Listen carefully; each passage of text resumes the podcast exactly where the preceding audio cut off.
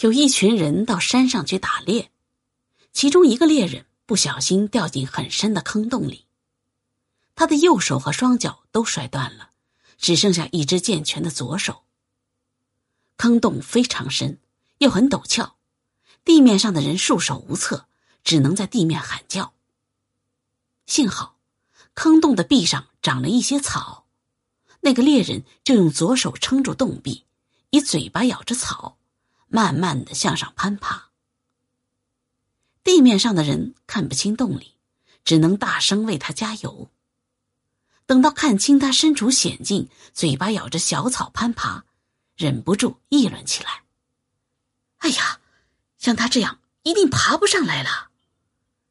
呀，情况真糟，他的手脚都断了呢。真可惜，他如果摔下去死了，留下庞大的家产。”就无缘享用了。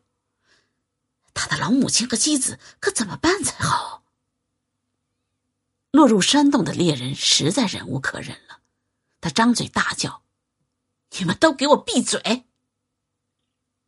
就在他张口的刹那，他又落入坑洞，再也没上来。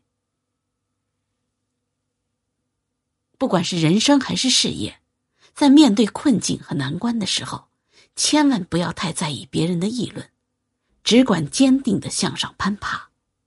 面对不相干的议论，我们要学会姑且听之，相信自己，相信时间会证明一切。